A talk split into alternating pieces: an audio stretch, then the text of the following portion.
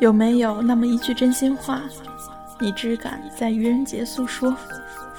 有没有那么一丝丝情谊，你却迟迟不敢倾诉？闲人悄悄话，我说，你听。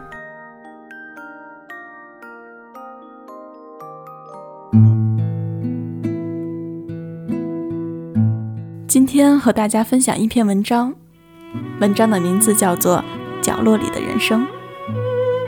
我曾经非常排斥角落的位置，上课、开会，很多人都不愿意坐在前面或正中，我却总是安坐其中，生怕自己被人遗忘，成为可有可无的角色。我极力向人生的中心地带靠拢，我向往万众瞩目的舞台。总觉得那种光鲜和荣耀才意味着成功。是的，那时候我还年轻，在学习上我一直是佼佼者，是老师的宠儿，是同学们仰望的学霸。这让我感受到被重视的愉悦，仿佛自己是一株开在舞台中央的花，所有人都不能忽略我的美丽绽放。工作以后，我不甘心平庸。努力让自己脱颖而出。职场竞争激烈，稍不留神就可能被挤到边缘地带。处在角落里的边缘人是多么尴尬啊！升职加薪从来不会被别人记起，老板也不会多看他们一眼。卑微的，就像在角落缝隙中滋生出来的野草，平淡而多余。他们活得太黯淡了。我不甘心充当这样的角色，于是没日没夜的拼命工作，渐渐从角落里走到了中心位置。这个过程是一个人的奋斗史，充满了血泪。或许这就是年轻时该有的姿态。可是繁华总会落幕。中年以后，我慢慢不再在乎是不是处在角落里了，有时甚至觉得身处角落反而更有安全感，心里更踏实。我渐渐抵达了一种叫做不惑的状态和心境。我终于明白，这个世界上所有的位置都是角落。你站在一个舞台的中央，可相对于更大的舞台来说，这个位置依然是角落。你登上了高山之巅，可相对于广阔的天地来说，再高的山峰都是角落。你横渡了沧海，可相对于世上所有的江河湖海来说，再浩瀚的海洋也不过是角落。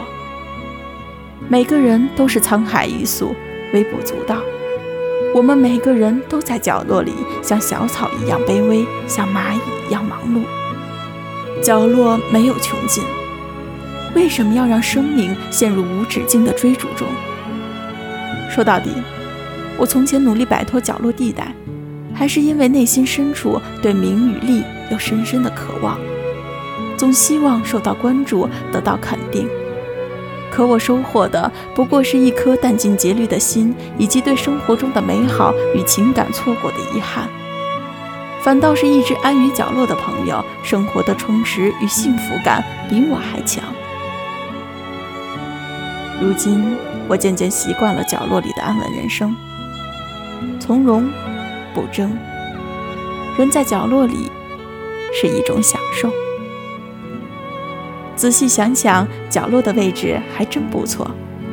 我去餐厅的时候，喜欢选一个小角落，然后默默地静观生活百态，站在旁观者的角度感受别人的忧欢，总觉得自己像冷静的智者一样。